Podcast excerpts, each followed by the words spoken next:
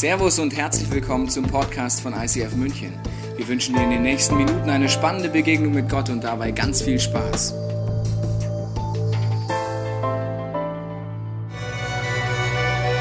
Wer ist eigentlich der Heilige Geist? Wie wirkt Gott durch ihn in meinem Leben? Du hast jetzt die Chance, diesem Phänomen auf den Grund zu gehen. Mit dem neuen Arbeitsheft von Tobias Teichen. Teil 2.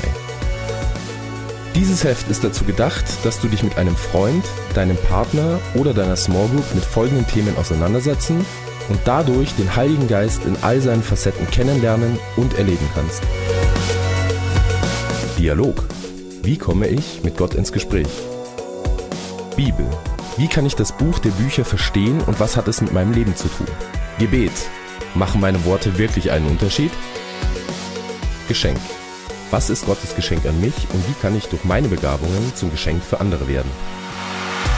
Freu dich auf viele gute Erkenntnisse im Austausch mit anderen und spannende Begegnungen mit Gott.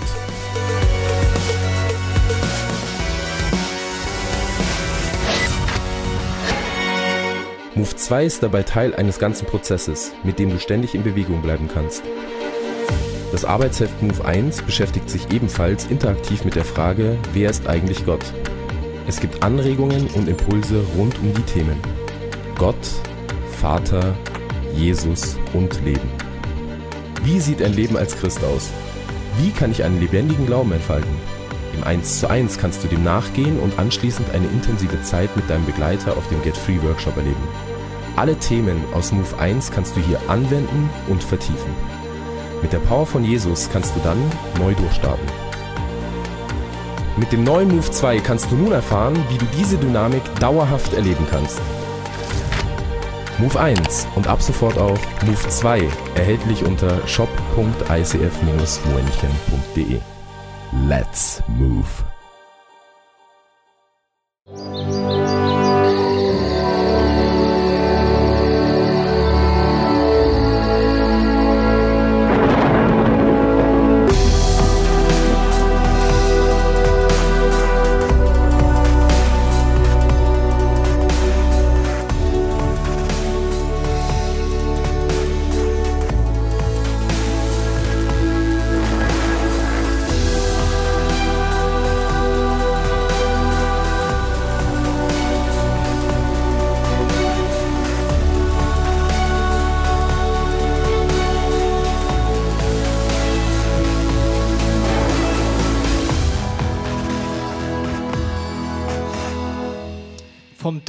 Bestimmung, so heißt die Serie, in der wir sind. Seit ein paar Wochen beschäftigen wir uns mit Josef im ersten Teil der Bibel. Wenn du das erste Mal da bist, denkst du, ja Mist, habe ich alles verpasst. Nicht schlimm, kannst erstens alles online nachhören und zweitens ist auch jede Predigt für sich verständlich, hoffe ich zumindest. Und dieser Gedanke ist folgende, dass dieser junge Mann äh, durch viele zehn, nämlich zehn Charaktertests durch muss. Warum muss er durch Charaktertests durch? Gott möchte ihm immer mehr anvertrauen.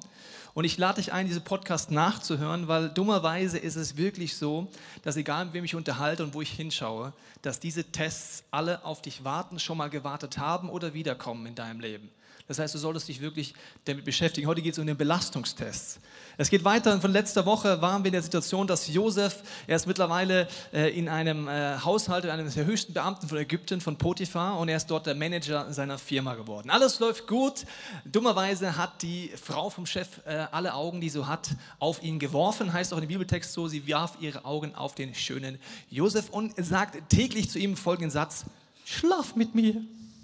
Let's have sex. Jeden Tag. Also jeden Tag, Tag ein, Tag aus. Ich bin spitz, lass uns Sex haben, was auch immer. Sie variiert das wahrscheinlich auch ein bisschen, aber jeden Tag. Er sagt immer Nein und sagt, er macht das nicht. Und eines Tages geht sie einen Schritt weiter und reißt ihm die Klamotten vom Leibe. Also das ist so der nächste Schritt. Ja? Also wirklich die Klamotten vom Leib reißen, komm, let's have sex. Und er rennt weg. Da haben wir letztes Mal aufgehört und wir schauen uns heute an, wie es dort weitergeht in dieser Situation. Ohne Klamotten rennt er weg. Potis Frau schrie auf, rief nach ihren Dienern und zeigte ihnen Josefs Gewand, das ihm ja weggerissen hat. Seht, rief sie, mein Mann hat uns einen Hebräer ins Haus gebracht, der jetzt mit uns umspringt, wie er will. Nämlich, er wollte mich vergewaltigen. Hallo? Aber ich habe laut geschrien, da lief er schnell davon, doch dieses Gewand hat er bei mir zurückgelassen. Sie behielt Josefs Gewand und wartete, bis ihr Mann nach Hause kam. Ihm erzählte dieselbe Geschichte. Was macht wohl der Mann, wenn er das hört? Natürlich folgendes. Als Potiphar das hörte, geriet er in Zorn und ließ Josef ins Staatsgefängnis werfen. Kurz zur Wiederholung. Was hat Josef falsch gemacht? Ihr seid wach, gut, okay. Nichts.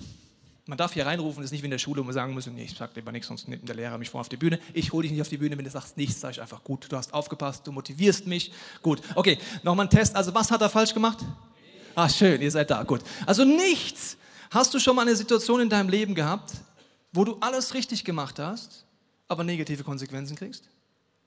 Wo du vielleicht im Glauben zu diesem Gott stehst und dich mutig bist und auf einmal kriegst du Gegenwind? Eine Situation, ein junger Mann in unserer Kirche fängt an, weil ihn ein Arbeitskollege fragt, warum glaubst du eigentlich an diesen Gott? Und er erzählt ihm von der Hoffnung, die Jesus schenken kann und wie ich verändert werden kann. Das kriegt sein Chef mit und sagt zu ihm, wenn du noch einmal über diesen Jesus redest, feuer ich dich. Wir reden über Deutschland, München, 2014 war das, und nicht über Saudi-Arabien, muss ich dazu sagen. Was hat der junge Mann falsch gemacht? Nichts.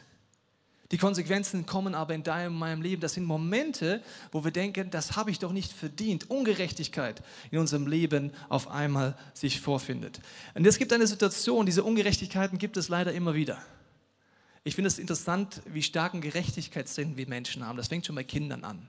Wenn sie meinen, ich bin ungerecht behandelt, das ist natürlich unsere subjektive Brille und wir werden natürlich immer ungerecht behandelt und der andere ist immer schuld. Das ist ein anderes Thema. Aber wir haben einen Wunsch nach Gerechtigkeit. Und wenn wir ungerecht behandelt fühlen, dann geht unser Herz so dermaßen auf, wie soll ich sagen, in eine Situation rein voller Bitterkeit, voller Emotionen. Das kann doch nicht sein. Und wenn du unschuldig für die Vergewaltigung angeklagt wirst, wo du eigentlich alles richtig gemacht hast und weggerannt bist, wenn du unschuldig ins Gefängnis kommst, dann hast du einen Kampf in deinem Herzen. Und ich weiß nicht, wie die Bibel liest, wenn ich so, ja gut, ist im Gefängnis, gut, aber ich weiß ja, wie es ausgeht. Das wusste er aber nicht. Er hockt da in seiner Zelle und ist mit Gott am Kämpfen, meiner Meinung nach. Und diese Situationen sind etwas, wo es zum Glück einen gesunden Aberglaube gibt. Es gibt einen ungesunden Aberglaube. Da glaubt man an Dinge und tut seine Hoffnung auf Dinge setzen, die einem gar nichts helfen können. Zum Beispiel der Fußballer, der immer erst den linken Schuh anzieht und dann den rechten und dann denkt, er schießt mehr Tore. Weil der linke Schuh mir ja auch viel helfen kann in meinem Leben. Ist ja ein Schuh. Gut, kann man machen, ich möchte mich nicht drüber. Oh, doch, ich will mich doch lustig machen, merke ich gerade. Egal. Aber wenn ich dich jetzt verletzt habe, komm zu mir und Amazing Grace. Aber es ist, das ist ein Aberglaube, der, der macht dich unfrei. Dass du immer das machen musst. Du kannst, bist wie zwanghaft. Aber es gibt auch einen Aberglaube, der ist göttlich. Und bist du bereit für den Aberglaube? Der heißt Aber. Der Herr. Das ist ein gesunder Aberglaube. Aber der Herr war auf Josefs Seite und sorgte dafür, dass der Gefängnisverwalter ihm wohlgesinnt war. Weiter geht's. Josef wurde zum Aufseher über die Gefangenen ernannt. Wo er hinkommt, er wird Chef. Also er kann machen, was er will. Er war nun verantwortlich für alles, was im Gefängnis geschah.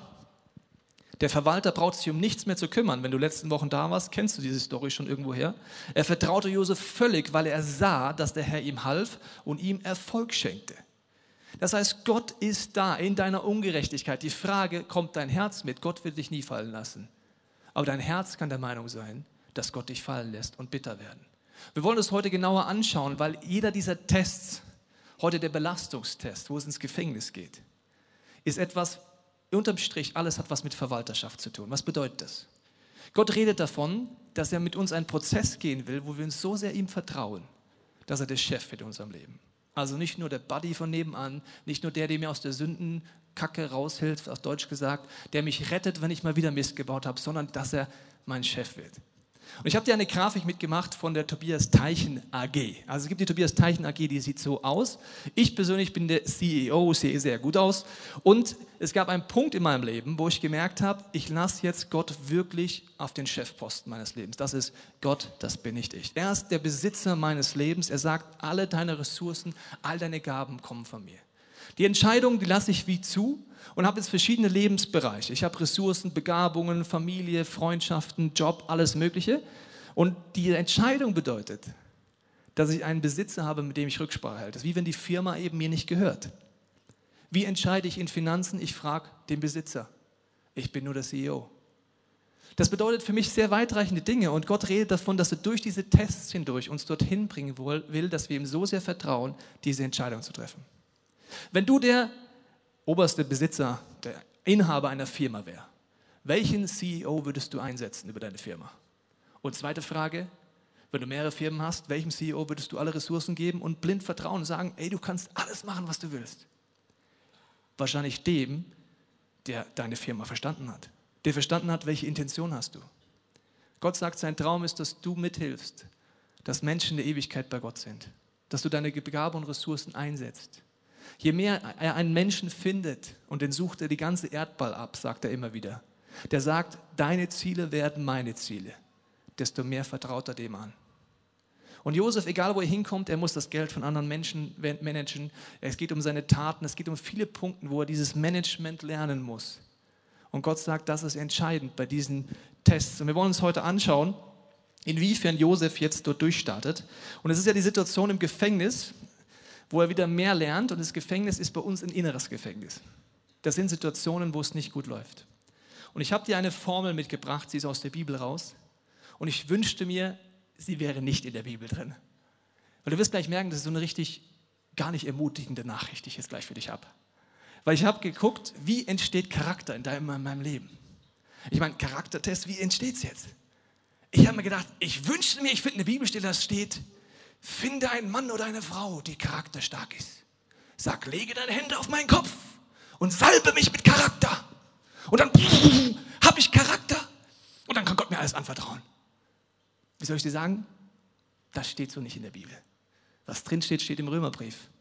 Und das hört sich ganz anders an. Im fünften Kapitel heißt es. Mehr noch, wir rühmen uns ebenso unser Bedrängnis. Also es geht mit Bedrängnis los. Erkläre ich dir gleich, Bedrängnis ist gar nicht schön. Denn wir wissen, Bedrängnis bewirkt Geduld. Geduld ist auch gar nicht schön, muss ich sagen. Also Geduld. Ah. Geduld, aber Bewährung, da heißt es im O-Text Charakter, das sehen wir schön auch in der englischen Übersetzung. Bewährung, Hoffnung. Also hier ist so ein Mehrklang, ich zeige es dir mal grafisch. Also als erstes ist dieser Bibeltext die Meinung, dass Bedrängnis kommt. Und Bedrängnis bedeutet nicht so ein bisschen ein Problem. Ich liege kurz mal 1-0 hinten, aber ich schieße schnell zwei Tore. Ja? So eine kurze Versuchung, so, so mal ein Problemchen. Bedrängnis heißt existenziell. Das heißt, ich stecke innerlich in so einem Gefängnis wie Josef. Das ist Bedrängnis. Ich habe keine Ahnung, wie schnell ich rauskomme. Es ist ungerecht. Ich rufe Gott an, ich schreie ihn an und es passiert nichts. Das ist Bedrängnis, okay? Daraus kommt Geduld. Und Geduld ist so etwas, wo ich sage, also Geduld, oh, will ich das? Nein. Geduld heißt ja warten. Also letzte Woche ging es darum, in Sexualität warten. Will jemand geduldig sein in Sexualität? Nein. Will ich auf mein Geburtstagsgeschenk warten? Nein. Ich will es jetzt. Also Geduld also Geduld scheint da etwas zu sein, was hervorbringt. Na gut, im Gefängnis, was willst du machen? Da hockst du halt. Und entweder du lernst Geduld oder du bist halt die ganze Zeit schlecht drauf. Oh gut, Geduld, nächster Schritt ist Charakter. Das heißt, es gibt zwei Stufen vor, wie der Charakter sich entwickelt und daraus kommt Hoffnung. Und der letzte Schritt sage ich dir am Ende dieser Predigt, was dann noch herauskommt.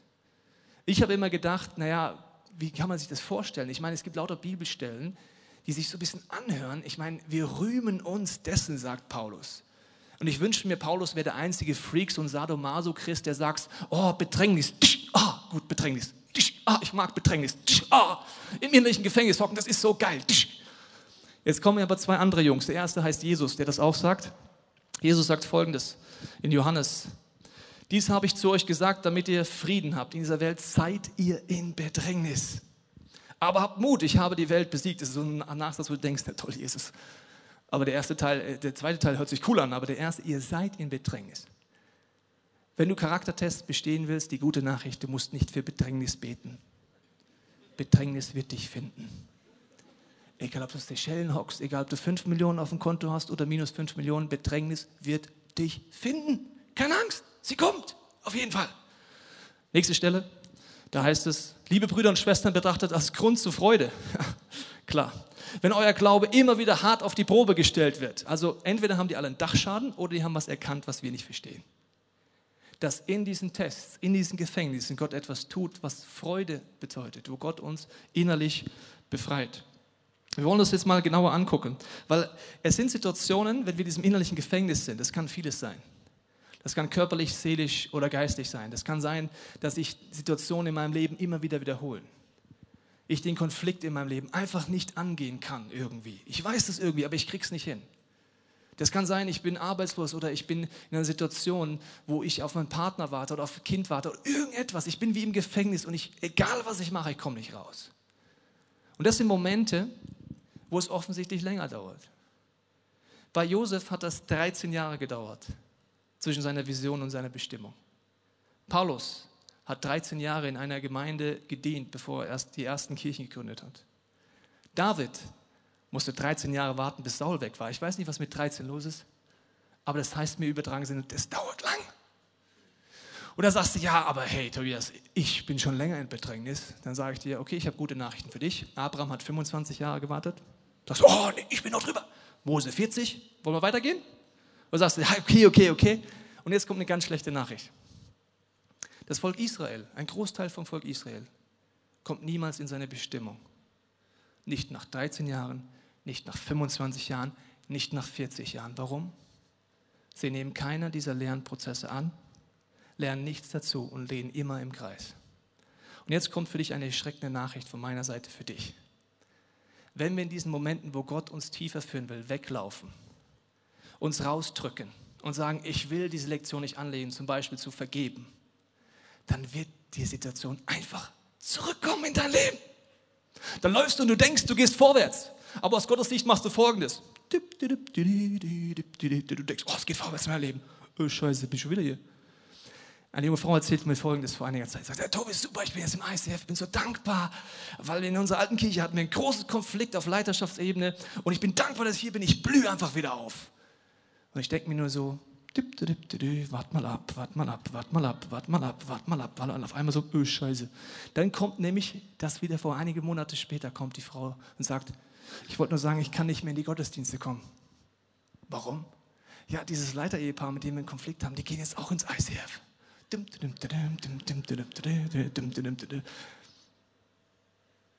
Wie soll ich dir sagen?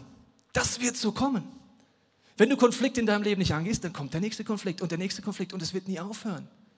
Wenn du aus der Ehe raus dich drückst, dann in der nächsten Ehe kommst du an den gleichen Punkt wieder.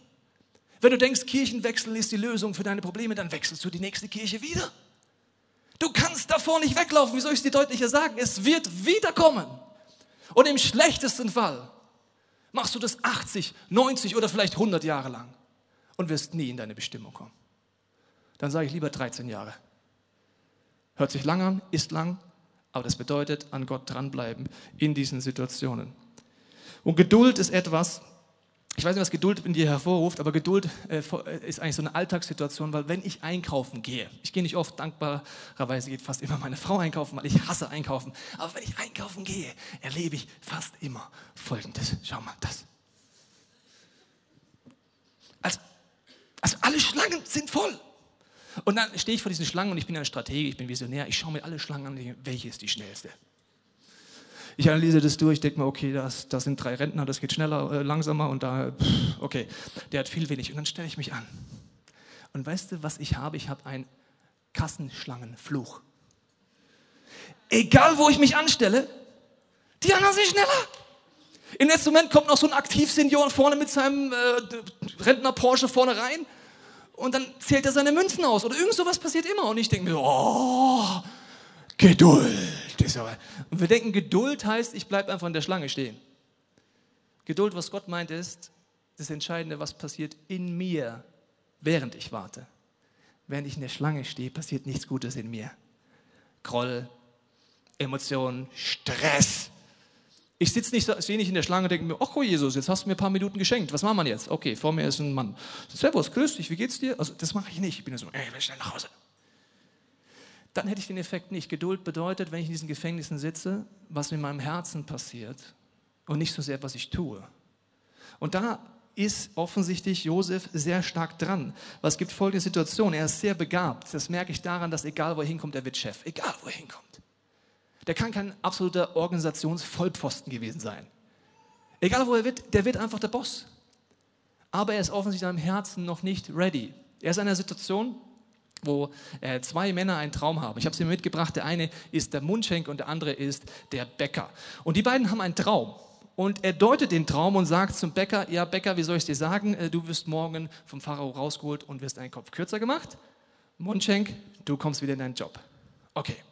Er sitzt in der Situation und denkt sich, wie komme ich aus der Nummer raus? Gott hat mich irgendwie vergessen. Ja, das denkt man ja immer im Gefängnis. Also überlegt er sich, wenn Gott so viel zu tun hat mit den verfolgten Christen im Irak, dann muss ich es halt selber in die Hand nehmen, oder? Ist doch klar. Gott hat keine Zeit für meine Probleme, also mache ich es selber. Auf wen würdest du setzen? Kurze Frage an dich. Der eine wird morgen Kopf kürzer gemacht und der andere ist wieder im Job. Also ich würde auf jeden Fall Folgendes tun, den nehme ich nicht. Ich würde den nehmen und sagen, Mundcheck, also wenn du wieder in deinem Job bist, ja, denk an mich. Ich lese dir mal vor, wie diese Bibelstelle lautet. Also, lieber Mundcheck, denk an mich, wenn es dir wieder gut geht. Erzähl dem Pharao von mir und bitte ihn, mich herauszuholen. Ich vertraue nicht mehr, dass Gott mich rausholt, sondern der Mundschenk. Ich komme nicht auf die Idee, dass Gott dieses Gefängnis wie zulässt und mich rausholen wird. Jetzt passiert dummerweise Folgendes. Nächster Vers. Doch der Mundschenk dachte nicht mehr an Josef, er vergaß ihn einfach. Hm, kann ja passieren. Ja? Ich sitze im Gefängnis, jemand deutet zu 100% einen prophetischen Traum in meinem Leben. Kann man vergessen. Klar. Wie lange vergisst der Mundschenk diesen Traum? Zwei Jahre. Zwei Jahre. Zweimal 365 Tage bleibt Josef im Gefängnis und der Kerl vergisst es einfach. Wie kann das sein? Zwei Jahre später hat der Pharao einen Traum. Er sieht innerlich so sieben magere und fette Kühe und so weiter, kannst du Hause nochmal nachlesen. Und durch diesen Traum will er zu diesem Pharao reden. Wer schenkt dem Pharao diesen Traum? So ist jemand wach hier? Wer schenkt, was denkt ihr? Wer schenkt den Traum Pharao? Gott, würde ich auch sagen. Sind wir uns einer Meinung? Jetzt die entscheidende Frage. Warum macht er das zwei Jahre später und nicht zwei Tage später? Offensichtlich ist Gott der Meinung, Josef ist noch nicht ready. Ich kann ihn noch nicht in seine Bestimmung bringen, ich kann ihm noch nicht diese Machtposition anvertrauen, ich kann ihn noch nicht zum mächtigsten Mann, zweitmächtigsten Mann der Welt machen. Zwei Jahre lang. Das ist krass, oder? Und das ist keine Strafe. Das Schlimmste, was du jemand antun kannst, wenn du Ressourcen hast und Macht hast, ist jemand zu früh in Positionen oder zu früh mit zu viel Geld auszustatten. Das wird ihn scheitern lassen. Das heißt, Gott meint das nicht böse, sondern er weiß, im Herzen passiert das. Ich möchte dir das an einem Beispiel zeigen. Josef deutet zweimal Träume. Einmal hier im Gefängnis und einmal später beim Pharao. Und ich möchte dich darauf hinweisen, in die erste Situation, wenn er Träume deutet beim Mundschenk und beim Bäcker, was passiert. Ich weiß, was der Traum bedeutet, sagte Josef. Aber denk an mich, wenn es dir wieder gut geht. Er erzählt dem Pharao von mir und bitte ihn, mich hier herauszuholen. Weiter geht's dann folgendermaßen. Ich wurde aus dem Land der Hebräer entführt und auch hier in Ägypten habe ich nichts Verbotenes getan. Ich sitze hier unschuldig im Gefängnis. Um wen geht es denn eigentlich hier? Um Josef. Menschlich total verständlich, gell? Total verständlich. Jetzt lese ich dir die zweite Situation vor, zwei Jahre später, und dann siehst du, dass in diesem Herzen etwas passiert sein muss, was ein Wunder ist. Der nächste Traum. Beide Träume bedeuten dasselbe, Pharao, erklärte er. Gott sagt zu dir, was er vorhat. Gott lässt dich wissen, was er tun will. Wo ist ich? Ich ist weg. Wie ist ich weggegangen? Im Gefängnis. In der Bedrängnis. Das heißt, wenn du die Bedrängnis nicht zulässt. Da brauchst du die Gabe der Geisterunterscheidung. Manches ist Anfechtung, manches aber auch, wo Gott sagt, bleib dran, gib nicht auf. Dann wirst du das nicht erleben, was Josef hier erlebt hat. Und die Herausforderung ist folgendes, dass in diesen Situationen der Charakter geformt wird. Ich meine, ich habe mir Folgendes überlegt. In diesen Phasen denkt man ja darüber nach, wie bin ich in die Nummer reingekommen, oder? Wenn man ein bisschen reflektiert. Zweimal spielt der Mantel von Josef eine wichtige Rolle. Beim ersten Mal nehmen seine Brüder den Mantel und sagen, schau mal, da ist Blut dran, Josef ist tot. Das heißt, was war der Beweisstück dafür? Der Mantel. Für die angebliche Vergewaltigung, was war das Beweisstück? Der Mantel. Also unter uns, wenn ich der Josef wäre, ich würde keine Mäntel mehr anziehen. Bei minus 20 Grad würde ich sagen, geh hinter mich, Satan, mit dem Mantel. Ich ziehe doch keinen Mantel an, bin ich bescheuert, ey. Einmal bin ich im Boden geworfen worden, jetzt bin ich im Gefängnis. Ich ziehe keine Mäntel mehr an. Also es geht natürlich nicht um Mantel, kannst keine Angst, darfst Mantel weiter anziehen. Es geht darum, was ist das in deinem Leben, das dich immer zum Fall bringt. Und der Teufel ist nicht kreativ. Er macht es immer gleich. Vielleicht ist es von letzter Woche das Thema, dass du eine ungesunde Lust in Sexualität in dir hast. Dann geh es bitte an. Wenn der Computer etwas ist in deinem Leben, der dich zerstört durch die pornografischen Dinge da drauf, dann benutze ihn einfach in Zukunft als Anker für dein Boot. Okay? Einfach weg. Weg damit. Aber nimm es ernst. Wenn du es nicht ernst nimmst, ist die Wahrscheinlichkeit groß, dass du im Kreis läufst und wieder im Kreis läufst und wieder im Kreis läufst. Und das sind Momente, wo ich mir denke, es ist leichter gesagt als getan, aber Gott möchte uns dahin bringen, dass er wirklich der Chef wird, dass es nicht mehr um mich geht, das heißt Tobias Teichner AG, und dass ich annehme, was er mir für die Füße legt. Das würde bedeuten, wenn du arbeitslos bist, einen Prozess gehen mit der Bibel, mit dem Gebet und mit deinen Freunden, zu sagen, okay Jesus, es geht nicht um mich. Wenn du willst, dass ich aufs Arbeitsamt gehe, gehe ich hin und schaue weg von mir.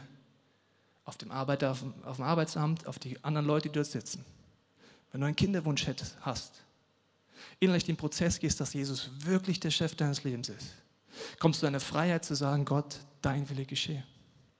Egal, was es bedeutet. Und wenn du willst, dass ich in eine Kinderwunschklinik gehe, dann gibt es neben mir Leute, die in diesem Wartezimmer sitzen, Ärzte oder irgendjemand, dem ich jetzt begegne. Das Geheimnis von Josef ist, er schafft es in den zwei Jahren, dass sein Herz weich bleibt. Woher weiß ich das? Die Situation ist folgende dass er an einem Morgen aufsteht und offensichtlich nicht in Opfermentalität ist, sondern die zwei Jungs sieht, den Bäcker und den Mundschenk und dann Folgendes passiert. Als Josef am nächsten Morgen zu ihnen kam, fielen ihm ihre niedergeschlagenen Gesichter auf. Was ist los mit euch? Wenn er ein Opfer wäre, die ganze Zeit über Gott aufregen würde, hätte er keinen Blick für andere Menschen. Das kriegst du nur hin, wenn dein Herz frei bleibt im Gefängnis. Diese Situation, weil er das macht, diese Begegnung, wo er sich Gott zur Verfügung stellt, wird in zwei Jahren später ihn aus dem Gefängnis rausholen. Und das steht im Römerbrief auch drin, zu diesem Punkt, dass der letzte Schritt nach der Hoffnung eben ist. Und in unserer Hoffnung werden wir nicht enttäuscht. Im Englischen heißt das Disappointment. Ich habe eine Appointment verpasst, ich habe eine Begegnung verpasst. Das heißt Disappointment auf Englisch. Und das heißt auch dieses Wort. Ich bin dann enttäuscht, wenn ich eine göttliche Verabredung verpasse. Wenn du im Gefängnis treu an Gott dranbleibst innerlich, wenn diese Hoffnung nicht loslässt, dann zeige ich dir die Grafik von vorhin nochmal. Es fängt mit Bedrängnis an. Daraus wächst Geduld in deinem Leben. Daraus Charakter. Daraus Hoffnung. Und wenn du dann an Jesus dranbleibst, entstehen göttliche Verabredungen, wo Gott dich über Nacht in deine Bestimmung bringen kann. Das ist eine Formel. Die ist aus der Bibel raus. Die kannst du ernst nehmen oder nicht. Ich möchte an diesem Punkt mit einem jungen Mann darüber reden, mit dem Raphael. Einmal Applaus auf dieser Bühne begrüßen, der das erlebt hat.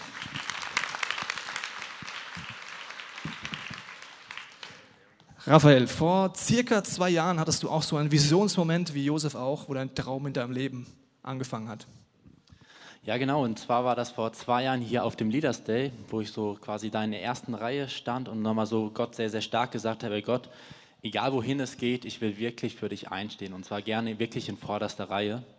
Und zwei, drei Tage später bin ich nach Marburg gegangen, wo ich studiert habe, Theologie, und hatte dann nochmal Gespräche, geht, wo geht es in der Zukunft hin? Und stand da auf dem Berg und hatte auf diesem Berg quasi so eine mega krasse Vision für mich damals auf jeden Fall. Und zwar stand ich so auf dem Berg und guck so über Marburg und Gott fragt mich so in etwa, willst du für gewisse Sachen in Deutschland einstehen?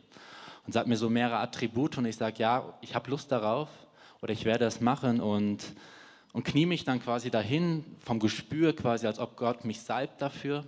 Ähm, ich merke quasi, dass in dem Moment quasi ich, ich, Marburg segne, das Land segne, für Deutschland bete, so dass Engel wie an mir vorbeigehen und ich quasi so einen Stock in die Hand nehme und sage, okay Gott, ich will dafür einstehen. Und ich gehe von da weg und in dem Moment reihen sich quasi um mich herum so wie unterschiedliche Menschen, die ich kannte oder manche, die ich noch nicht kannte. Also wie bei Josef ein Traum, ist from Dream to Destiny, habe ich gesagt, es kommt Bedrängnis. Inwiefern hat sie dich gefunden, ohne dass du dafür gebetet hast? Das Spannende, am gleichen Tag habe ich quasi meine heutige Freundin kennengelernt. Und damals war ich wirklich quasi, ich glaube, mit habe ich nicht so viel Vertrauen in Gott gehabt. Und in unserer Datingsphase hat äh, Julia mich quasi an einem Punkt ziemlich stark verletzt und ich wusste nicht, wie ich damit umgehen sollte. Ich konnte nicht vergeben, es, es war eigentlich nur Kroll in mir, mein Herz ist verkaltet, also ich hatte keine Gefühle mehr. Und aus diesem Punkt, wo ich da gerade stand, kam es aber jetzt noch etwas heftiger, weil unterschiedliche Situationen, die mir noch Halt gegeben haben, quasi dazugekommen sind. Und zwar einmal bin ich aus meinem Freundeskreis quasi hier in München rausgegangen, mehr oder weniger, weil es da kompliziert wurde. Ich habe gemerkt, ich fühle mich wie ein Heuchler in der Beziehung, weil mein Herz nicht da ist. Ich bin quasi in meiner WG war es anstrengend, im Job war es anstrengend, habe ich mich auch sehr zurückgezogen. Und quasi am, noch, dass noch so eine Steigerung war, war quasi das in dieser Phase, irgendwann meine Eltern gesagt haben, wir trennen uns. Und das waren so viele, viele Punkte, wo ich gedacht, krass, irgendwie bricht gerade alle Säulen in meinem Leben zusammen. Das ist ja das Krasse an Bedrängnisphasen, dass wir in so Situationen denken, eine Sache reicht eigentlich, also unserer subjektiven Wahrnehmung. Die Trennung der Eltern hätte auch gereicht oder die eine Verletzung, aber irgendwie scheint Gott in so Phasen lauter Sachen zusammenzubringen, wo man auch gerne mal eigentlich aufgeben äh, würde. Welche Folgen hatte das denn, dass die Dinge die man ja instanterweise weiß, wie zum Beispiel, man sollte vergeben, ja, als Christ wäre das dran, aber man kriegt es irgendwie nicht hin, das heißt, Gefängnis wird immer stärker. Wie sah das bei dir aus? Also eine Folge war für mich sehr körperliche Reaktion. Also ich hatte quasi Magenkrämpfe, Tinnitus, bei ganz vielen Leuten direkt Tinnitus bekommen, Zitterattacken, wenn mich Leute berührt haben und so weiter und so fort. Also wenn mich Leute berührt haben, habe ich gar nichts mehr gespürt. Also ich habe war einfach nicht mehr Existenz. Und geistlich quasi waren meine letzten zwei Säulen, blieben noch, das war Gott und ich selber. Und quasi zu Gott hatte ich quasi irgendwann gefühlt fast gar keine Beziehung. Das hat manchmal fünf Stunden Gebet gebraucht, bis ich wieder was gespürt habe. Und dann war quasi auch die einzigste Ansage, die ich bekommen habe, Raphael, es geht nicht um dich, sondern um mich. Und dann war quasi manchmal auf Tränen, habe ich geheult und gesagt, okay Gott, ich will dir zu 100% nachfolgen, aber lass mich nicht verrecken. Und in dieser Zeit war quasi auch, dass ich quasi in keinster Weise mehr wusste, wer ich selber bin. Ich kann mich an eine Situation erinnern, wo ich meinem besten Freund geschrieben habe, schreib mir mal bitte, wer ich bin, ich weiß es nicht mehr. Das sind ja Momente, wo wir äh, vielleicht nicht mehr weiter wissen und auf der anderen Seite, wo Gott Tiefes in uns hervorruft. Welche Angst hattest du denn? Welche, oder welche größten Ängste waren das denn? Also eine sehr, sehr tiefe Angst war in mir quasi, ich komme zu kurz. Ich muss für die Sachen einstehen, wo ich für einstehen will. Ich muss für mich kämpfen, weil ich sonst zugrunde gehe. Ich habe ultra viel gegen Gott rebelliert. Ich habe gegen dich ultra rebelliert. Also alle Leiter, die quasi irgendwie für mich gesetzt waren, wo gesagt sehen die mich, sehen die mich nicht. Also ich hatte ultra Angst in mir, zu kurz zu kommen. Dieser Kampf ist so ähnlich wie bei Josef, dieser innerliche Kampf, den er im Gefängnis gemacht hat. Es geht ja um mich und es ist dieser schmerzhafteste Moment ist, dass von, meines, von der Raphael Kunz AG der Chefposten wirklich frei gemacht wird. Das ist wie so ein Geburtswehenkampf fast schon. Was, wie bist du denn aus dem Teufelskreis rausgekommen? Was würdest du sagen? Es hat bei mir lange gedauert, aber an einem Punkt kann ich mich sehr, sehr gut nochmal erinnern, wo ich quasi wirklich irgendwo auf die Knie nochmal ganz neu gegangen bin und gesagt, ich gebe dir alles, wirklich alles und mache aus irgendwie diesem ganzen Scheiß nochmal irgendwie etwas Gutes. Und auf dem Weg danach hat Gott nochmal so zugesprochen, Raphael, so sehe ich dich. Und, und dann gab es viele kleine Momente. Also ich habe teilweise in meinem Tagebuch jeden Morgen alle Gedanken, alle Gefühle reingeschrieben, weil ich mega schräge Gedanken auch hatte und dann immer Gottes Perspektive abgeholt. Mit vielen Menschen darüber redet, aber letztlich, weil ehrlich werden vor Gott, auf die Knie gegangen bin und neu angefangen habe, für Menschen zu beten, die ich gehasst habe und so ganz, ganz, ganz, ganz kleine Schritte gegangen bin. Das heißt, Gott hat dich wie dorthin gezwungen, in diesem innerlichen Gefängnis, das Ding, die umzusetzen, die man eigentlich nicht will. Zum Beispiel vergeben, äh, loslassen, all diese Themen. Ähm, interessant ist ja, dass vieles bei dir so zwei Jahresrhythmus ist, so ähnlich wie bei Josef. Was hast du da entdeckt jetzt in der Vorbereitung? Spannend ist zum Beispiel heute auf den exakt gleichen Tag, also aufs Datum genau vor zwei Jahren, hatte ich quasi diese Vision da in Marburg ein anderes Beispiel ist quasi, dass ich letzte Woche offiziell jetzt für die junge Erwachsenenarbeit quasi hier in München anfangen soll, sich zu starten. Und vor exakt zwei Jahren oder einen Tag verschoben hatte ich quasi das auch mal in mein Tagebuch reingeschrieben. Und so ziehen sich noch einige andere Sachen durch, wo man irgendwie merkt, anscheinend, keine Ahnung, wenigstens in meinem Beispiel trifft da ein bisschen was zu. Ich glaube, die zwei Jahre sind, auch ein Symbol in dem Beispiel dafür, dass Gott einfach einen Prozess geht. Und äh, Abschlussfrage, die junge Erwachsenenarbeit wolltest du vor zwei Jahren starten? Wie hast du gemerkt, dass dein Herz anders ist jetzt, jetzt wo du es wirklich machst? Ich habe es gemerkt vor kurzer Zeit, wo wir quasi in der Überlegung waren, ob wir sie starten wollen, gab es Überlegungen, dass sie jemand anderes leitet. Und ich habe gemerkt, in mir ploppt wieder was hoch. Rebellion und so weiter und so fort. Und ich habe gesagt, nein Gott, das, oder ich, ich will das nicht. Und habe gesagt, okay, ich stelle mich voll da rein, ich nehme an die Position, die ich gerade habe und es ist egal, wo, in welche Rolle ich geschoben werde. Und quasi einen Monat später oder so haben wir dann nochmal entschieden, nee, okay, wir machen es doch anders. Und da habe ich gemerkt, mein Herz hat sich verändert. Und ich glaube, das sind so die zwei Sachen, wo ich Gott wirklich dankbar bin, zu lernen, Demut nochmal neu zu buchstabieren und letztlich auch äh, nicht zu verurteilen, sondern mehr und mehr zu vergeben. Das Interessante ist, dass Gott uns dahin führt durch einen äh, sehr anstrengenden Prozess, wie der Raphael erzählt hat. Vielen Dank, dass du so ehrlich aus deinem Leben erzählt hast, Raphael.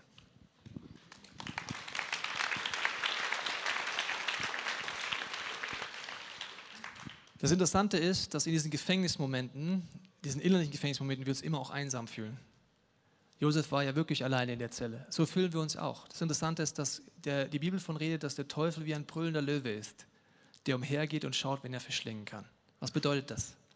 Wenn du dich mit den Jagdtrieben eines Löwen beschäftigst, weißt du, er scannt eine Herde ab, zusammen mit seinem Team sozusagen. Und weißt du, auf welche Tiere er geht? Nicht auf die Kräftigen, nicht auf die Gesunden, sondern auf die kleinen Jungen und auf die Kranken.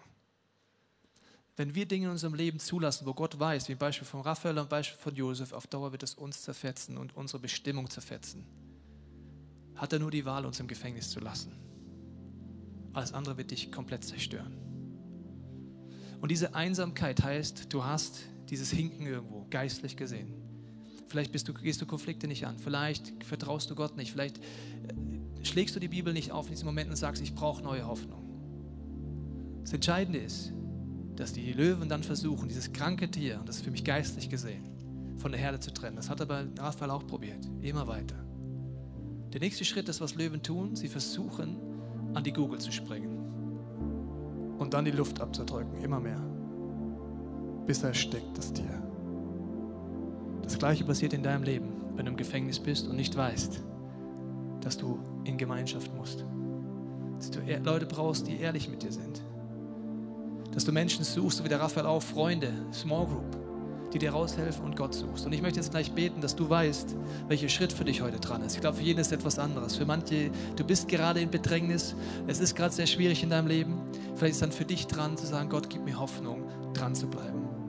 Ich glaube auch, dass er aber vielen Leuten heute hier und zu Hause Situationen zeigt, wo es in deinem Leben immer im Kreis geht, weil du immer wieder in die gleichen Situationen kommst.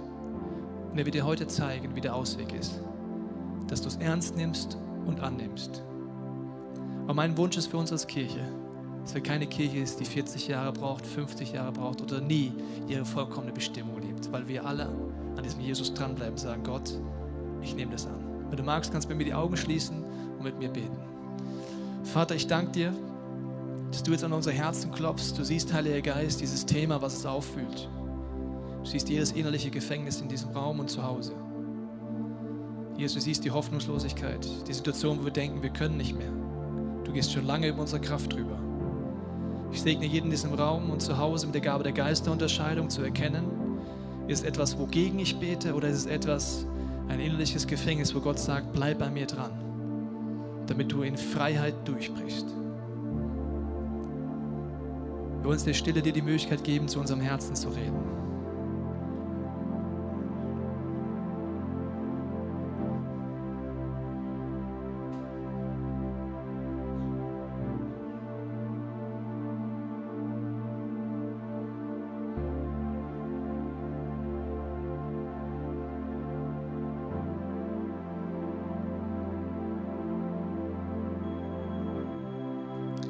Heiliger Geist, ich setze jetzt deine Atmosphäre frei, jetzt hier in diesem Raum. Ich setze es frei, dass du uns hilfst, ehrlich zu werden, nicht mehr uns zu verteidigen an der falschen Stelle, dass du überführst, tröstest und mit deiner Gegenwart uns hilfst, aus deiner Perspektive auf unser Leben zu schauen. Ich danke, dass du ein Gott bist, der uns einen reindrücken will durch diese Gefängnisphasen, sondern nur uns freisetzen will. Mir ist im Gebet gerade eine Geschichte gekommen und ich mich erinnert habe. Und zwar glaube ich, dass manche Leute heute hier sind und du empfindest Gott als Aggressor in deinem Leben. Du empfindest ihn, der hat mich in dieses innerliche Gefängnis gebracht. Der meint es nicht gut mit mir. Und hilft immer die Geschichte von dem Bären, der in die Bärenfalle gedrückt, getappt ist. Er ist dort drin und er sieht einen Menschen auf ihn zukommen. Und er ist fest, fest der Meinung, dieser Mensch meint es nicht gut mit ihm, weil er zielt mit einem Gewehr auf ihn. Er weiß nicht, dass es ein Betäubungsgewehr ist. Er denkt, er bringt ihn gleich um. Er schießt auf ihn. Und als die Betäubung zunimmt, merkt er als letztes noch, dass dieser Mensch zu dieser Bärenfalle geht und sie zudrückt, weil die einzige Möglichkeit, eine Bärenfalle aufzumachen, ist, sie noch mal kurz zuzudrücken, damit sie wirklich aufspringt. Und wenn Gott dich in so Situationen bringt, dann darf er, dass die Bärenfallen deines Körpers, deiner Seele und deines Geistes wirklich aufspringen. Deswegen bleib dran. Gib nicht auf. Wir singen jetzt einen Song, der heißt I Surrender. Und er handelt davon, dass Gott der Chef deiner Lebens-AG werden kann, wenn du sagst, ich gebe dir alles hin. Das ist die krasseste Entscheidung, die du treffen kannst, die du wiederholen kannst oder zum ersten Mal singen kannst. Und ich lade dich ein, die Songs zu nutzen. Nach diesen zwei Songs ist unser Gebetsteam heute für dich da und wartet auf dich, um mit dir zu beten. Wir hoffen, dass dir diese Predigt weitergeholfen hat. Wenn du Fragen hast, kannst du gerne an info at icf-moenchen.de mailen und weitere Informationen findest du auf unserer Homepage unter www.icf-moenchen.de.